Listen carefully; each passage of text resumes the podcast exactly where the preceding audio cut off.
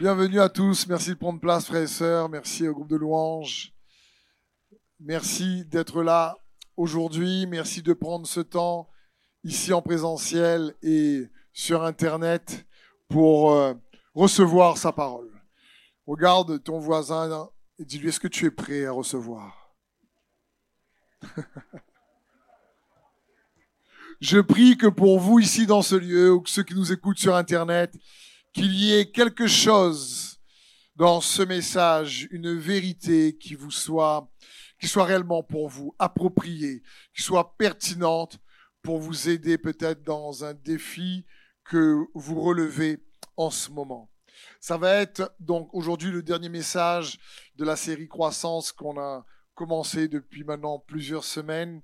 Et j'aimerais pour cela commencer par un verset vraiment puissant dans Jean 14, 12, où Jésus nous dit, En vérité, en vérité, je vous le dis, celui qui croit en moi fera les œuvres que je fais, et il en fera même de plus grandes parce que je vais vers mon Père.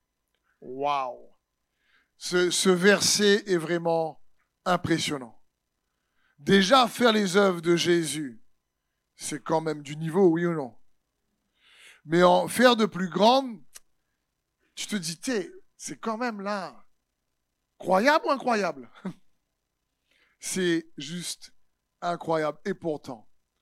Donc, le message d'aujourd'hui, c'est faire des œuvres plus grandes.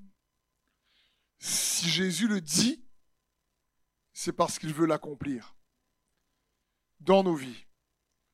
Mais en guise d'introduction, j'aimerais partager une histoire qui m'est arrivée il y a quelques temps en arrière, parce que on peut se faire voler le désir, l'envie, l'appétit pour faire des œuvres plus grandes pour le Seigneur.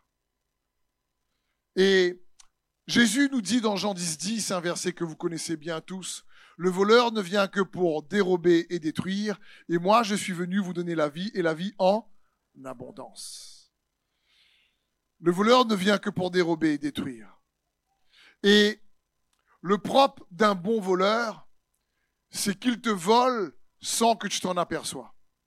J'ai partagé cette pensée à une réunion de prière dans la semaine et je me suis dit, c'est bon que je la repartage à l'église.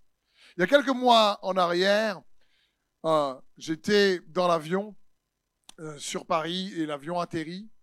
Et en sortant de l'avion, j'avais euh, les écouteurs sans fil et je mets les écouteurs dans leur boîte, je range dans ma poche et on se met dedans. je me mets dans l'allée pour sortir et il y a une dame qui me bouscule une fois. Je sais pas, attention, on est bousculé un peu de partout. Et un instant après, elle me bouscule une deuxième fois. Bon, comme tout le monde se bouscule, je fais pas attention. Et on sort de l'avion, il faut passer donc euh, euh, les trucs de passeport. Je reprends ma boîte pour récupérer mes écouteurs sans fil. Et la boîte est dans ma poche, mais les écouteurs sont plus là. Et je me dis purée, et je percute tout de suite. Pickpocket Pour les jeunes qui ont vu peut-être ça quelque part. Attention, pickpocket Mais euh, non, il n'y avait pas, personne n'a dit attention.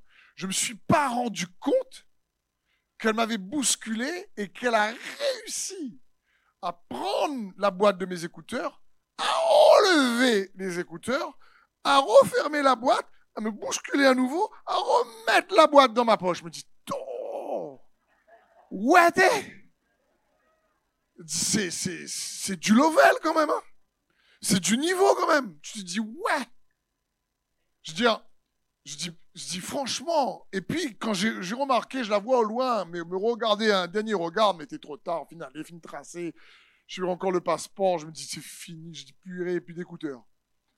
Je me dis, c'est impressionnant comment un bon voleur peut voler sans que tu te rendes compte.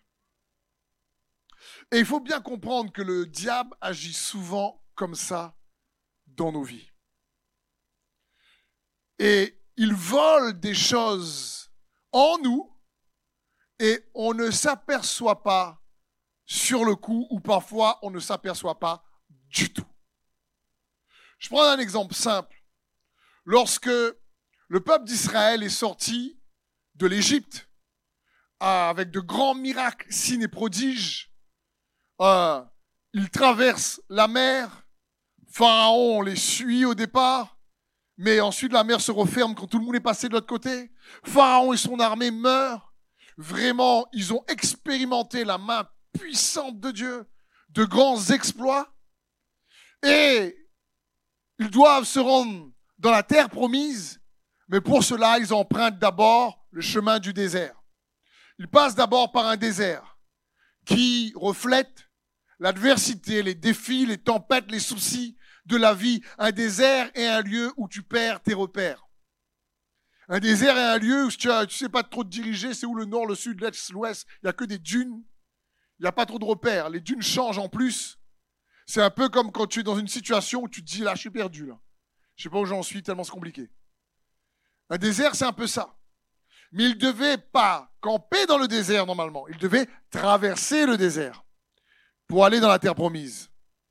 Et malheureusement, ils ne sont pas rendus compte que dans ce désert, l'ennemi avait volé beaucoup de choses dans leur cœur.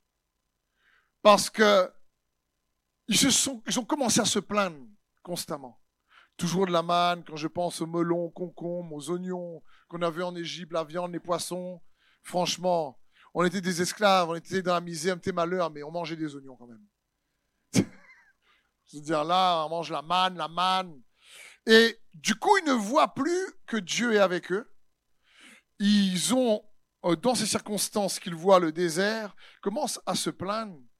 Et ils se sont même pas rendus compte que l'ennemi est venu voler leur zèle, leur passion, leur désir d'avancer pour aller conquérir la terre promise. Ils n'ont plus envie d'aller dans la terre promise. Tant qu'à on leur a dit qu'il y avait des géants dans la terre promise, alors là, là c'était encore plus compliqué. Comment ça qu'il y a des géants? Ils sont dit, on est comme des petites sauterelles à leurs yeux, on va pas y arriver. Pourtant, Dieu avait fait tellement de miracles extraordinaires. Ils ne sont pas rendus compte que l'ennemi est venu voler leur appétit de se rapprocher encore plus de Dieu. L'ennemi est venu voler leur désir d'aller conquérir et de se battre, de continuer à se battre pour prendre la promesse que Dieu a pour eux.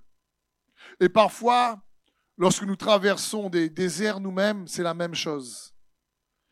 C'est, on traverse des difficultés, des tempêtes, et on se dit, oulala, là là, si déjà je survis, c'est bien. Et je comprends que parfois les situations sont tellement difficiles, on dit, si je me sors de cette situation déjà, si je servis, c'est bien. Et on ne se rend pas compte, une fois qu'on a survécu, on se dit, non, là c'est bon, là, je peux plus moi. Et l'ennemi peut nous voler lorsqu'on traverse certaines situations, certains défis de la vie, le désir de plus de Jésus, le désir de plus de son plan dans ta vie, le désir réellement euh, de d'expérimenter, de recevoir les promesses qu'il a pour toi, pour ton couple, pour ta famille. Parce que dans le désert qu'on a pu traverser, il y a un voleur comme cette pickpocket qui est capable, sans nous apercevoir, eh ben, de voler notre enthousiasme, notre zèle. N'aime le Seigneur, n'est sauvé toujours dans la foi qui nous sauve, qu'on sera auprès de lui un jour. Mais dans cette vie sur terre, il y a trop de géants. C'est trop compliqué, j'ai déjà donné. Le désert, c'est difficile et et là, on me dit que Dieu a de bonnes choses pour moi, mais il faut que j'aille encore combattre pour les recevoir. laisse tomber. Et donc là, l'ennemi arrive à voler le désir d'avancer, d'aller plus loin. Il nous vole. Comment il nous vole Par exemple, la déception de choses qu'on peut vivre dans la vie, dans des relations, vole la passion en général. La culpabilité vole la joie. La honte vole l'assurance. La peur vole le courage. L'inquiétude vole la paix. La jalousie vole l'unité. La condamnation vole la liberté. Et je pourrais encore continuer. il va automatiquement essayer de mettre certaines pensées mensongères en nous qui va venir voler quelque chose. Voler la paix, voler le courage d'avancer, voler l'unité, voler l'assurance, voler la joie et voler la passion, le zèle. C'est ce qui s'est passé dans le désert. Ils n'avaient pas, ils n'avaient plus envie de rentrer dans la terre promise. Ils étaient tellement en train de, euh, ils étaient tellement omnibulés par leurs problèmes présents quand Dieu leur dit mais j'ai mieux pour vous, ils se sont dit écoute déjà je suis tellement dans la galère là, je pense pas au mieux là. Donc déjà si on avait à sortir du désert et manger une cuisse poulet, ce serait bien. Donc euh, c'est ce qu'ils se disent. Et je me dis, vous imaginez, toute une génération est morte dans le désert parce qu'ils ne sont pas rendus compte que s'ils étaient sortis de l'Égypte, l'Égypte n'était pas sortie d'eux. Et l'Égypte est effectivement une manière de penser. On ne représente pas juste le monde. On représente une manière de penser purement humaine que l'ennemi utilise avec ses mensonges pour nous voler ce que Dieu désire nous donner. Et donc, comprends bien, lorsque tu perds ton appétit de plus de Jésus dans ta vie, c'est que quelque part spirituellement, il y a quelque chose qui va pas. Le voleur a, peut-être volé sans que tu t'en aperçois. C'est comme dans le domaine humain, la nature humaine. Lorsque quelqu'un n'a plus faim, en général, c'est quand on est malade, oui ou non? Quand tu es malade, quand tu n'es pas bien, quand tu es dans la déception, on peut te mettre un super repas, un carguilangousse devant toi. Et tu dis, c'est fade. Parce que tu n'as pas envie de manger, tu n'es pas bien, tu n'as pas le moral. Et donc, tu n'as pas d'appétit parce que tu n'as pas le moral. Pourtant, il faut manger. Mais tu tellement pas bien que tu n'as pas faim. Quand spirituellement, on n'a pas faim d'aller prendre les promesses que Dieu a pour nous, ça signifie que l'ennemi a peut-être volé quelque chose quelque part. Également c'est aussi un indicateur. Soit c'est la déception. Écoute, j'ai déjà donné, mais ça n'a jamais marché. Je fait longtemps que je faire Dieu, mais le désert puré, il est long. Hein. Donc, euh, pour l'instant, euh, et on ne réalise pas que ce que Dieu désire, c'est que on ne se laisse pas voler. Le voleur ne, vient que pour, pour, pour voler et détruire, dérober, c'est-à-dire il vole sans qu'on soit conscient. Mais Jésus veut nous donner la vie et la vie en abondance.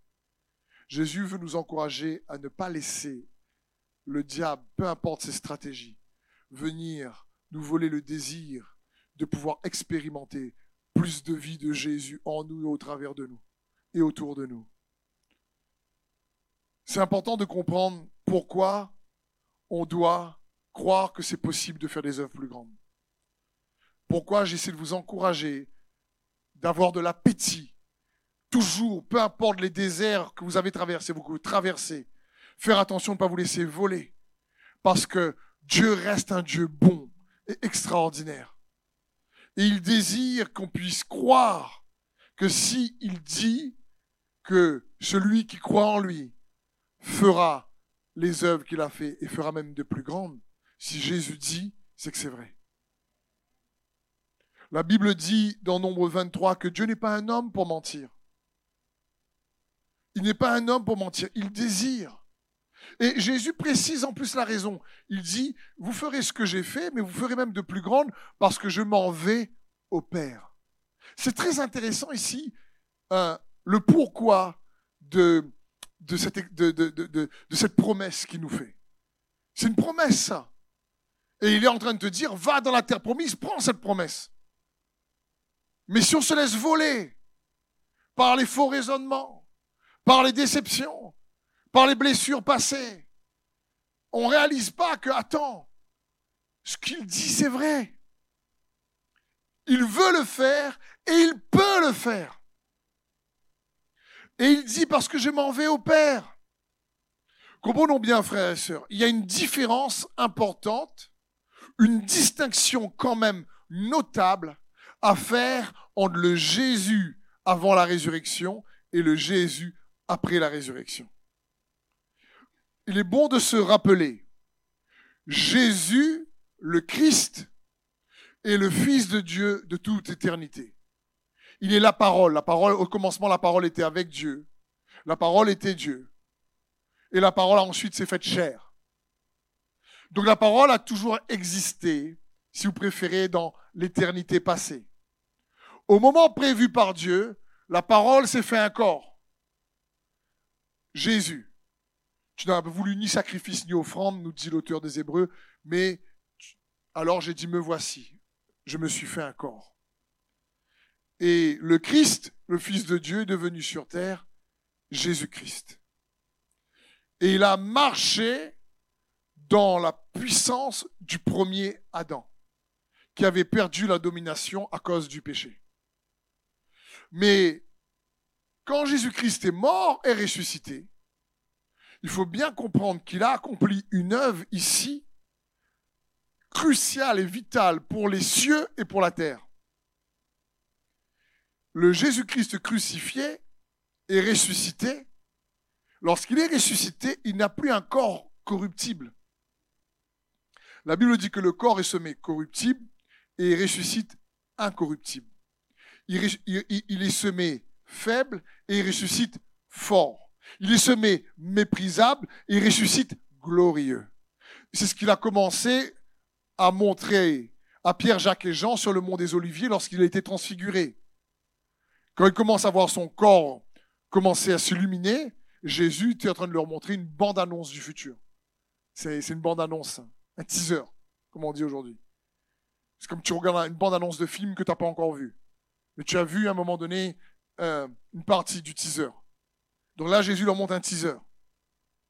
Et Jésus est ressuscité en tant que Christ Jésus. Cette fois-ci, sur le trône, à la droite du Père, il y a un homme, mais pas avec juste un corps corruptible, mais avec un corps glorifié. Qui est la récompense de salut pour quiconque croit en lui un jour, c'est-à-dire pour chacun d'entre nous, par la grâce de Dieu. Amen. Amen, il est bien parce que c'est une belle récompense, tu sais. C'est bien.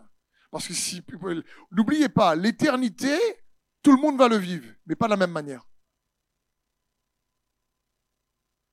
C'est important de comprendre ça. Tout le monde va le vivre, mais pas au même endroit. Donc quand on parle de cette récompense qui est un corps glorifié en Christ Jésus, c'est juste waouh. Ça va être l'apogée. Et Jésus l'a démontré. Il a lui-même prouvé en ressuscitant et en s'asseyant à la droite de Dieu. Jésus, avant la crucifixion, il parlait les morts ressuscités. Il parlait, guérissait les malades. Il parlait redonnait aux aveugles la vue. Mais, pour nous sauver du péché, il n'a pas parlé. Il a dû se sacrifier. Pourtant, je me suis toujours dit, j'ai déjà partagé cette image, il est tellement puissant, je dis, Père, pourquoi tu n'aurais pas dit, l'homme quand il a péché là, Adam et Ève ont péché, ils ont mangé le fruit, il, vient devant eux et dit maintenant péché soit désintégré. Et quand il souffre comme ça, tous les petits atomes de péché dans, le corps désintègrent, disparaissent. Comme tu sais, dans les films, on voit ça fond comme ça derrière. Et puis redeviennent purs. Pourquoi il n'a pas fait ça? Je ne sais pas. Lui, sait pourquoi.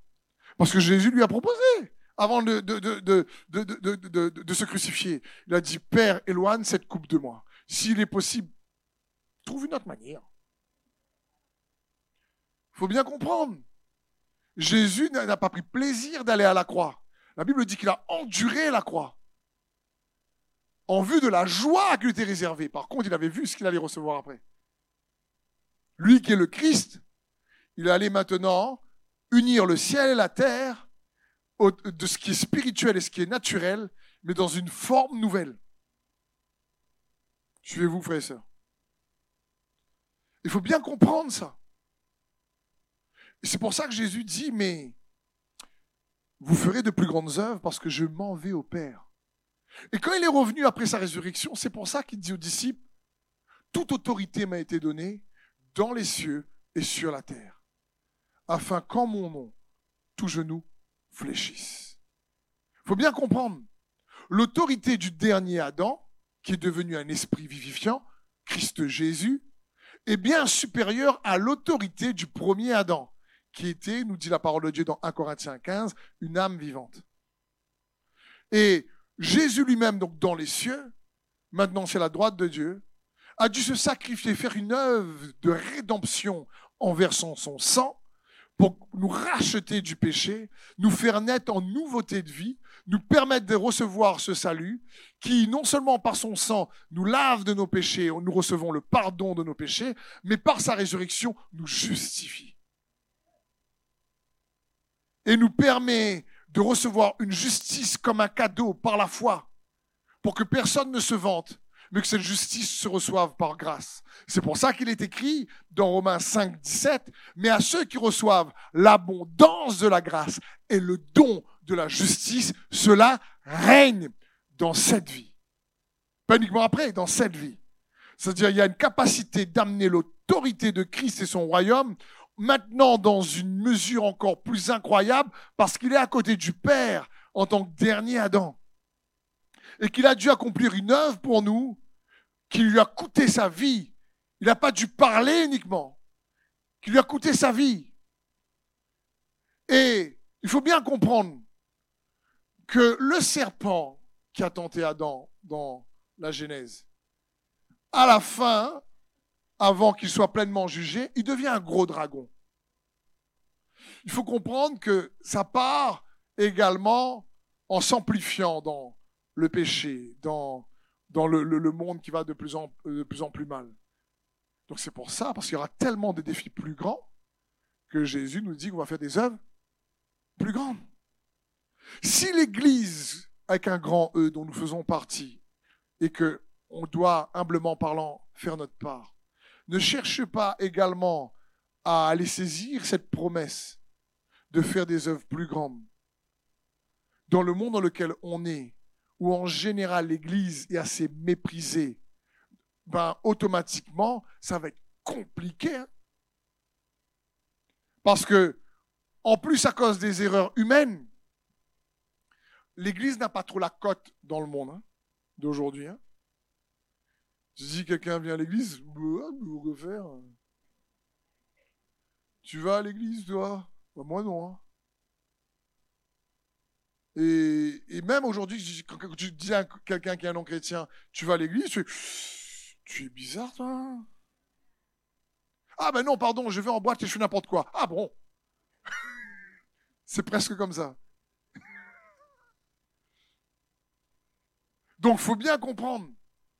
On a, c'est nécessaire que l'empreinte de la gloire, de la miséricorde, de la puissance, de la sagesse de Christ soit au milieu de nous.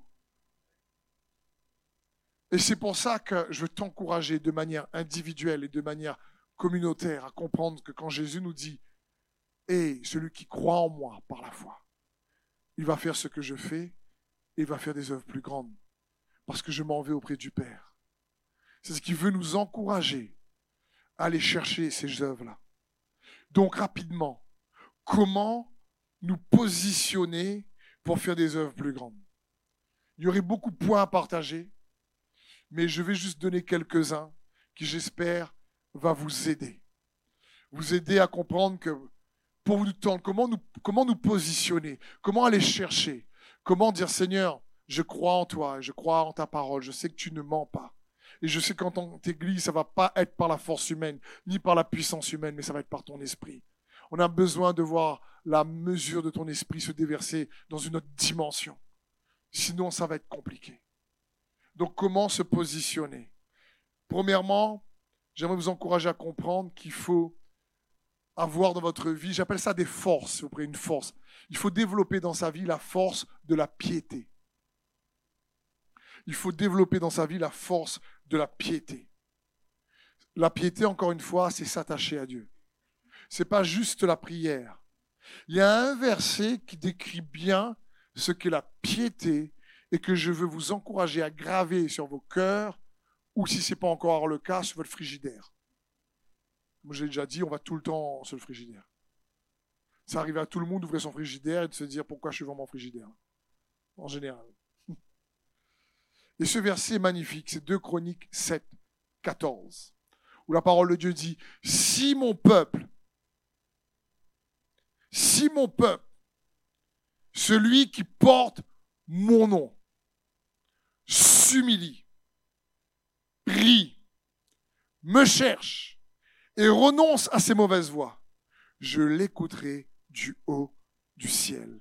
Je lui pardonnerai son péché et je guérirai son pays. Regardez ici les ingrédients pour une piété phénoménale. Le premier, c'est l'humilité. Il dit, si mon peuple qui porte mon nom, chrétien, c'est porter le nom de Christ. Si mon peuple qui porte mon nom s'humilie, prie, me cherche, se repense, détourne de ses mauvaises voies, je l'écouterai du haut des cieux. Et c'est là on a quelques ingrédients qui nous montrent comment construire dans ta vie personnelle une piété surpuissante pour rester attaché à Dieu. Parce qu'écoutez bien ceci. On a eu un puissant message la semaine dernière avec le pasteur Georges pour ceux qui étaient là en tant qu'invités, qui nous encourageait à écouter Dieu. Et ça, c'est vital, parce que la foi vient de ce qu'on entend, ce qu'on entend est la parole de Dieu. Mais j'aimerais t'encourager à tout faire pour construire une piété où Dieu t'écoute. Parce que la parole de Dieu ici, je l'écouterai du haut des cieux. Ah, c'est un autre niveau. Je l'écouterai du haut des cieux. Et il y a deux hommes comme ça qu'on peut voir comme exemple dans les Écritures. Jésus lui-même, dans Luc 11, qui dit au verset 42, Pour ma part, je savais que tu m'écoutes toujours. bon, tu peux me dire, ah, c'est Jésus quand même. Hein. Allez. Mais prenons un autre homme dans l'Ancien Testament, le prophète Samuel. La Bible dit qu'il ne disait pas, il n'y avait pas une parole de ce prophète que Dieu laissait tomber par terre. Pour vous imaginer la puissante piété qu'avait cet homme. Et on a déjà lu plusieurs passages de la piété ici, frères et sœurs, mais il est bon de nous rafraîchir. La Bible dit dans Hébreu que Jésus, il a été exaucé, bien qu'il fût le Fils, à cause de sa piété. Et la piété, c'est encore une fois le attaché à Dieu. Mais comment? On a les ingrédients dans 2 Chroniques 7, 14. Ça demande de l'humilité. Ça demande réellement de prier, de développer un style de vie d'humilité, de prière, qui cherche Dieu, qui médite sa parole, qui se repent, assez humble, pour toujours dire comment je peux, euh, Seigneur, mieux te suivre, me repentir de mes mauvaises voies. Et alors, à ce moment-là, Dieu dit, je l'écouterai. Je veux dire, est-ce que tu crois que c'est possible d'avoir à un moment donné un tel niveau de piété dans ta relation avec Dieu que au moins 90% de tes prières est exaucées Ah, je ne suis pas encore parti au 100%. Tu crois que c'est possible? De dire si aujourd'hui ton niveau de prière, par exemple, c'est sur tous les prières que tu fais, c'est 10%. C'est pas mal, mais vaut mieux aller un peu plus haut. Et voilà les ingrédients. La force développe. On veut aller chercher les œuvres plus grandes. Tu veux aller chercher des œuvres plus grandes pour toi et ta famille. Comment se positionner pour? Développe la force de la piété. Deuxième point à développer. Développe la force de la sagesse. La sagesse d'en haut, celle de Dieu. Il y a une relation inséparable entre la sagesse et les œuvres plus grandes. Marc 6, 2 nous dit, le jour du sabbat, il s'est mis à enseigner dans la synagogue. Beaucoup de gens l'entendirent. Ils étaient étonnés et disaient, d'où cela lui vient-il? Quelle est cette sagesse qui lui a été donnée? Et comment de tels miracles se font-ils par son intermédiaire?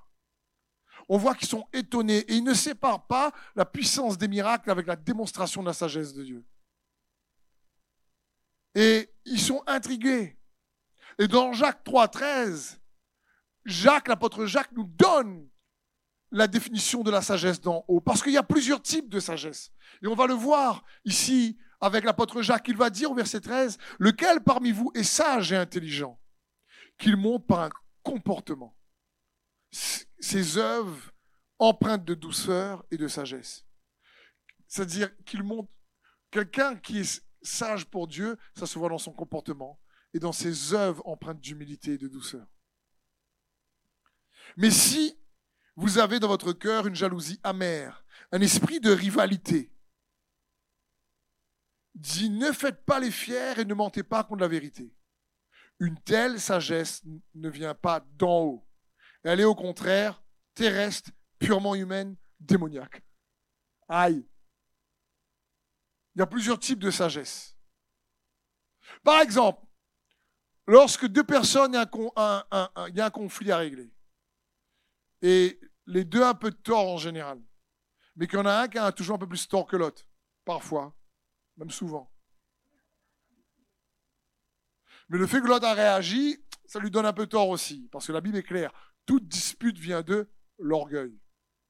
Aïe, dans Proverbe. Je dis non, mais attends, non, moi je suis bien, j'ai raison.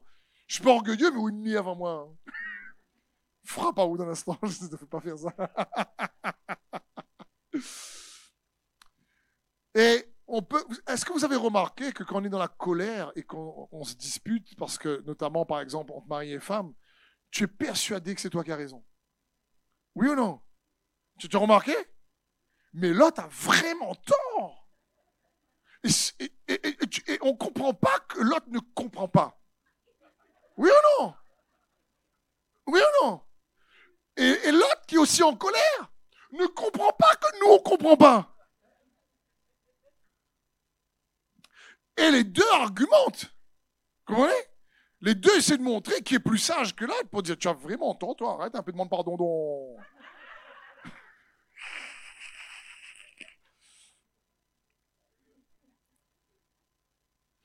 Et, en général, à ce niveau-là, les deux ont, ont tort en partie. Même s'il peut arriver qu'il y en ait un plus que l'autre. D'accord? Mais cette sagesse, lorsqu'on est en colère, qui essaie de régler à tort ou à raison le conflit, même si on a un qui a plus raison que l'autre, ça ne produit pas la paix. Oui ou non? Elle est terrestre. Il y a une autre sagesse qui déjà par le comportement montre que tu t'es arrivé un peu à te maîtriser, ce qui n'est jamais facile, et sans la grâce de Dieu, c'est quasiment impossible parfois. Mais la sagesse d'en haut, elle n'est pas comme ça. Regardez comment l'apôtre Jacques décrit la sagesse d'en haut.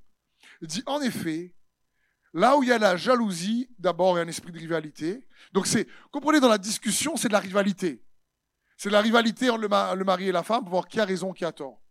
Mais là où il y a un esprit de jalousie ou un esprit de rivalité, il y a du désordre et toutes sortes de pratiques mauvaises. Ça paraît sage. On paraît sage au départ. Ouais, mais c'est toi, tu as vu, tu n'as pas compris, c'est ta faute, tout le temps, tu comme ça, tu ne pas un compte. Et on paraît sage au départ. Et on crée des. Il y a une rivalité après, par exemple, dans le couple. Et puis Jacques va dire, mais la sagesse d'en haut, puis là il commence. Elle est tout d'abord pure. C'est-à-dire le cœur n'est pas, est pas, est pas offensé. Le, le cœur n'est pas blessé. Le cœur est vraiment dans une, humilité, une intégrité, une sincérité. La sagesse d'en haut est d'abord pure.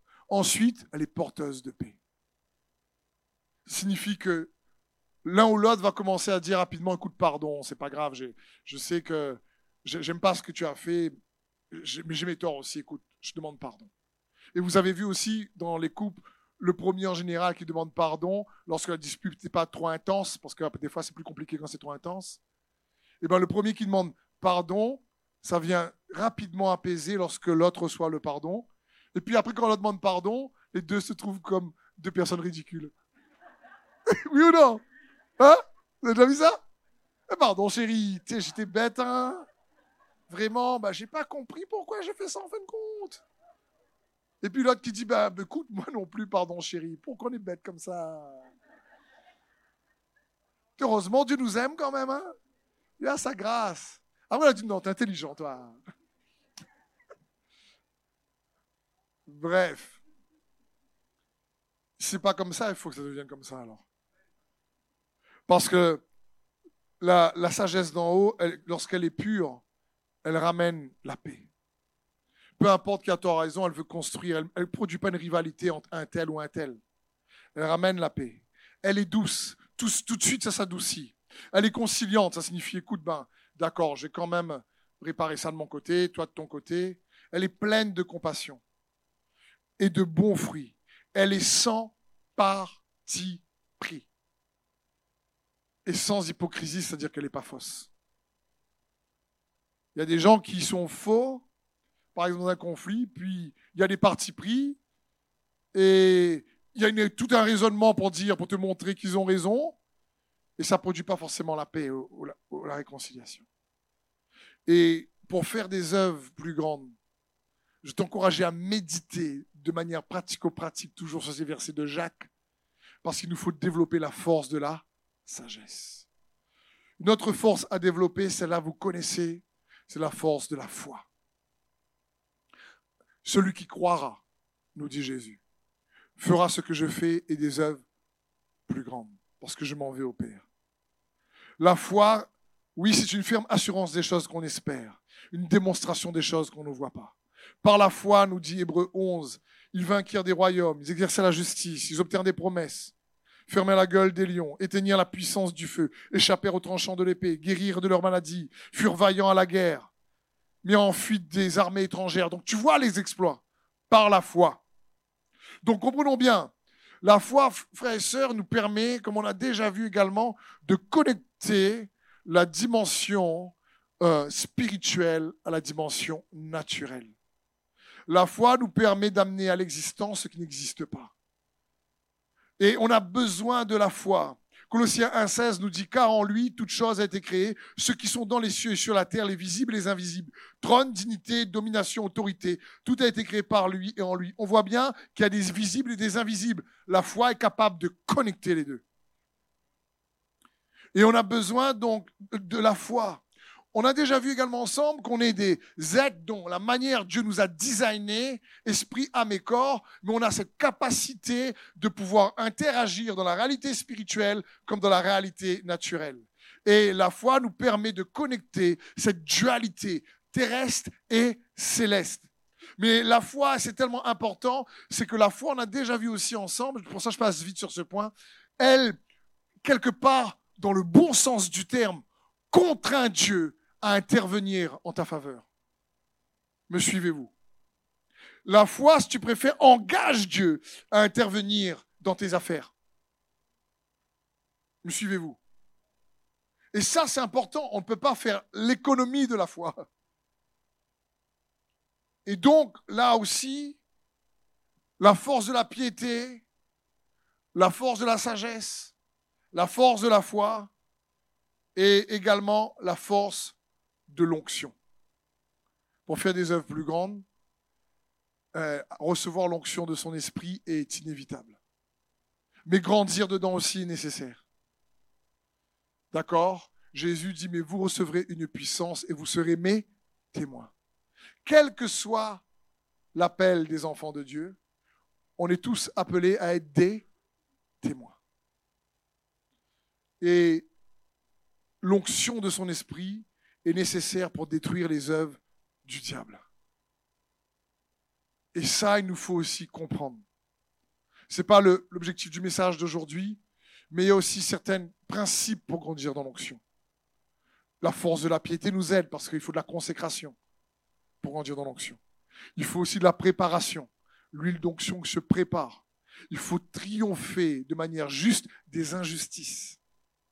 C'est pour ça que la parole de Dieu dit pour Jésus, tu as haï l'iniquité, mais tu as aimé la justice. C'est pourquoi ton Dieu, ô Dieu, le Père et le Fils, t'a oint d'une huile de joie au-dessus de tous tes égaux.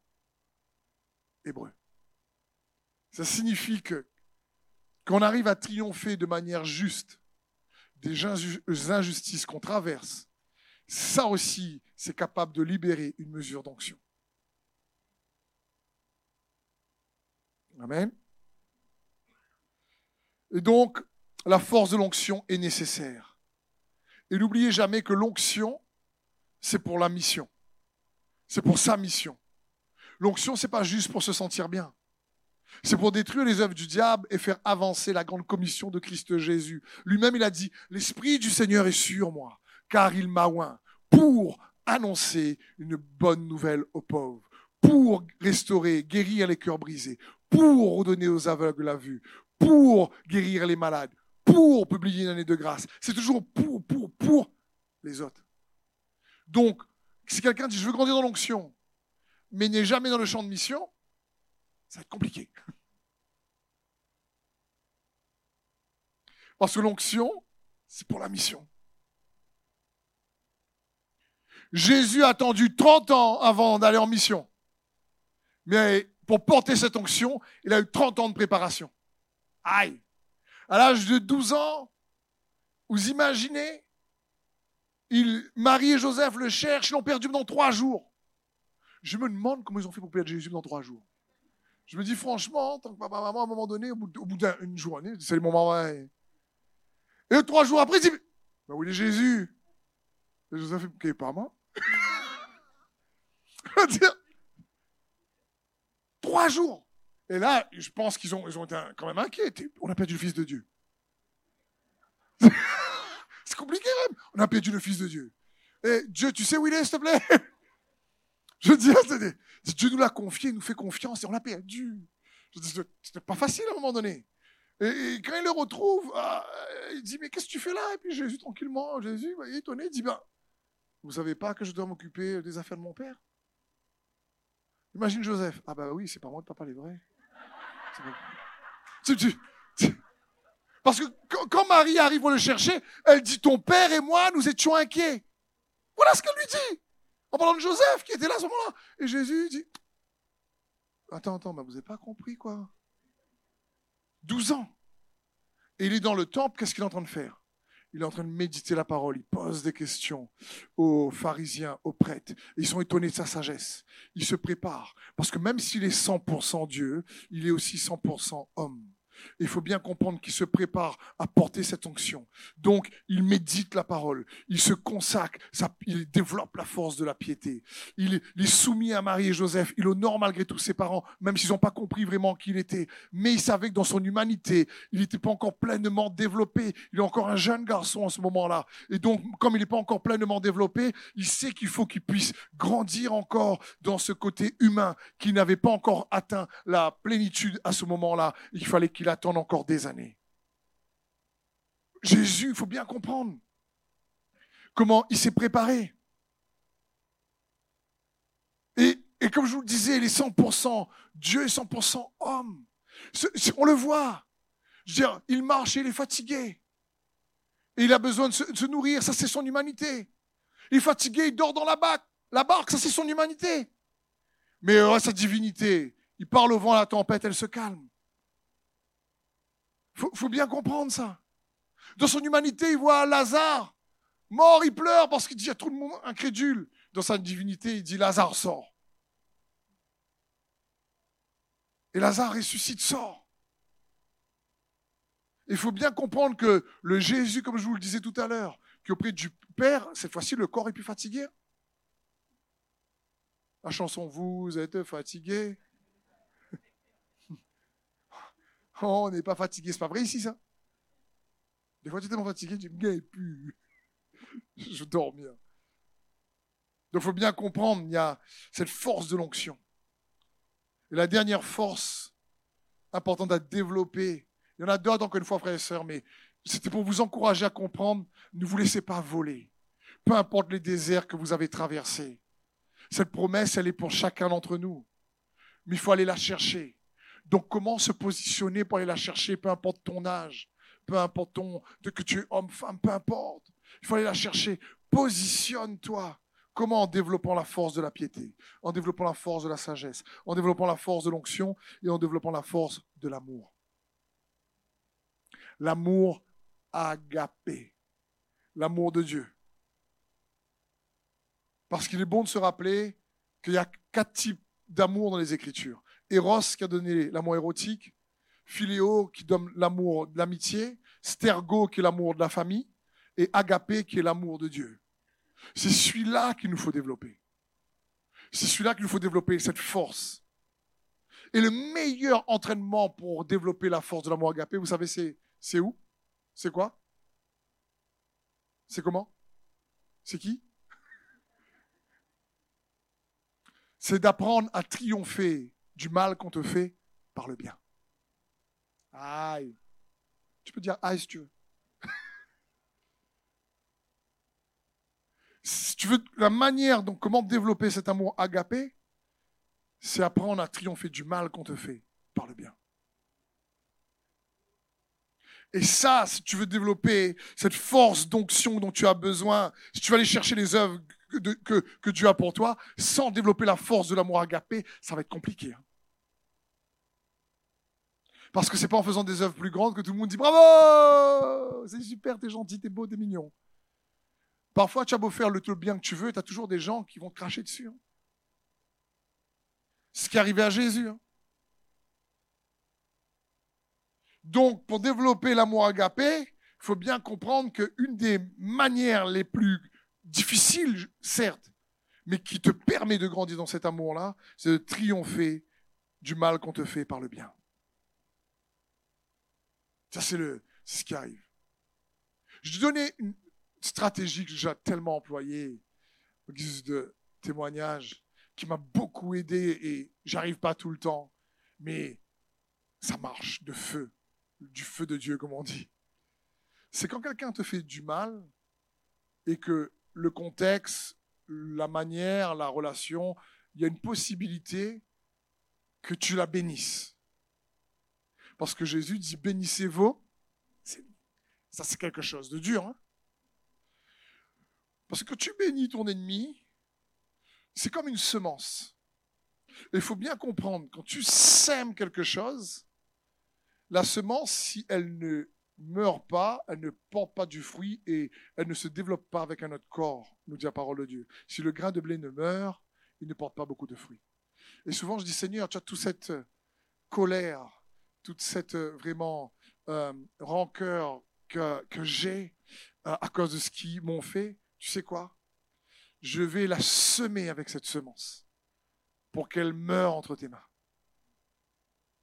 Afin que toi, tu puisses ressusciter, me faire, faire terminer cette saison de ma vie et ce que j'ai vécu pour ouvrir une saison plus glorieuse et permettre à ce que je ressuscite de ce temps compliqué d'une manière nouvelle. Sans la foi, tu fais pas ça. Hein sans la force de la foi qui est développée, tu fais pas ça. Parce que tes émotions sont au taquet, là.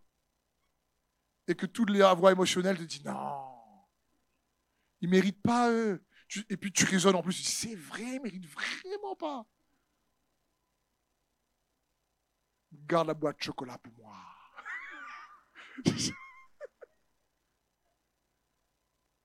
Attention, ça ne veut pas dire quand quelqu'un t'offre un cadeau que tu vas dire qu'est-ce que je t'ai fait? Je suis ton ennemi Non. Mais je veux dire, c'est quand tu le fais parce que tu veux dire Seigneur, je. Vous savez, c'est ce que Jésus a fait pour nous. Alors qu'on ne l'aimait pas, il est mort. Alors que les gens criaient crucifie-le, crucifie-le, l'ont craché dessus, l'ont fouetté, il a dit Père, pardonne-leur, parce qu'ils ne savent pas ce qu'ils font. Il voulait verser son sang pour eux, pour que tous ceux qui l'ont crucifié puissent recevoir par la foi en lui le pardon de leurs péchés et la vie éternelle à ses côtés. Vous imaginez? C'est pour ça, sans la force de l'amour agapé, on n'y arrive pas à faire ça. C'est pas humain, ça. Mais si on veut faire des œuvres plus grandes, aïe. Après, chacun est libre. Ça va me dire, on fait un petit campement dans le désert toujours, non Chacun est libre. Mais je peux que t'encourager à dire, ah, va chercher. Va chercher les promesses que Dieu a pour toi. Parce qu'il nous faut développer cette force de l'amour. Le roi David dit dans le psaume 27, il dit, mes, mes ennemis sont nombreux. Et il va dire au verset 13, que deviendrais-je si je n'avais pas l'assurance de voir l'amour de l'Éternel au pays des vivants? Quelle magnifique question. Quelle magnifique exclamation. Que deviendrai-je? Il est en train de dire, mais tu sais ce qui me permet d'avancer malgré le désert, malgré l'adversité? C'est que j'ai l'assurance de voir l'amour, l'amour de l'éternel, de Christ Jésus, dans le monde des vivants. Ça parle sur terre, avant d'avoir pleinement au ciel.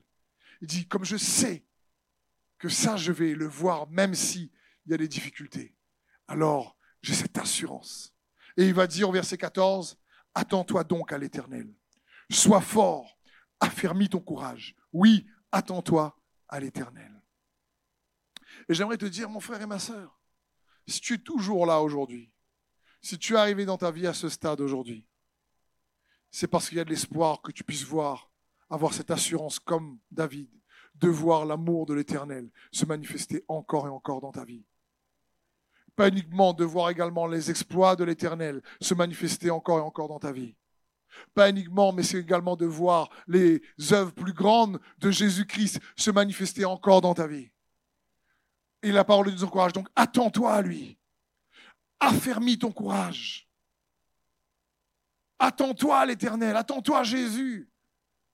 Le désert que tu as traversé ou que tu traverses ne te définit pas. Ce n'est pas ta vie. C'est une partie de ta vie. Mais tu es capable de ressortir de ce désert avec beaucoup plus de force. Utilise ce conflit pour te positionner d'une manière à ce que tu puisses aller chercher ces œuvres plus grandes. Va chercher, ne te laisse pas voler par la déception, par la dépression, par l'intimidation. Ne te laisse pas voler par les stratégies de l'ennemi. Jésus dit, tu vas faire ce que je fais même de plus grand. Parce que je suis auprès du Père. Et je vis en toi. Et n'oublie pas que celui qui est en nous est plus fort que celui qui est dans le monde. Amen. Est-ce qu'on peut acclamer Jésus, frère Merci d'avoir suivi ce message. J'espère que ce message a fortifié votre foi. Merci également pour tous ceux et celles qui euh, nous soutiennent au travers de votre générosité. Vous avez en bas de votre écran un QR code qui vous conduira vers une page qui s'intitule je veux bénir.com. Merci de nous aider à propager sa parole. D'ailleurs, si ce message a fortifié votre foi et que vous connaissez quelqu'un de votre entourage qui aurait besoin de l'entendre, n'hésitez pas à lui partager ce message. Aussi, je vous encourage, si vous le souhaitez, à vous abonner à notre chaîne YouTube. Nous avons euh, des messages nouveaux chaque semaine. Nous sommes aussi présents sur d'autres médias dont vous aurez donc les liens dans la description ci-dessous. En tout cas, merci de nous avoir suivis. Soyez bénis.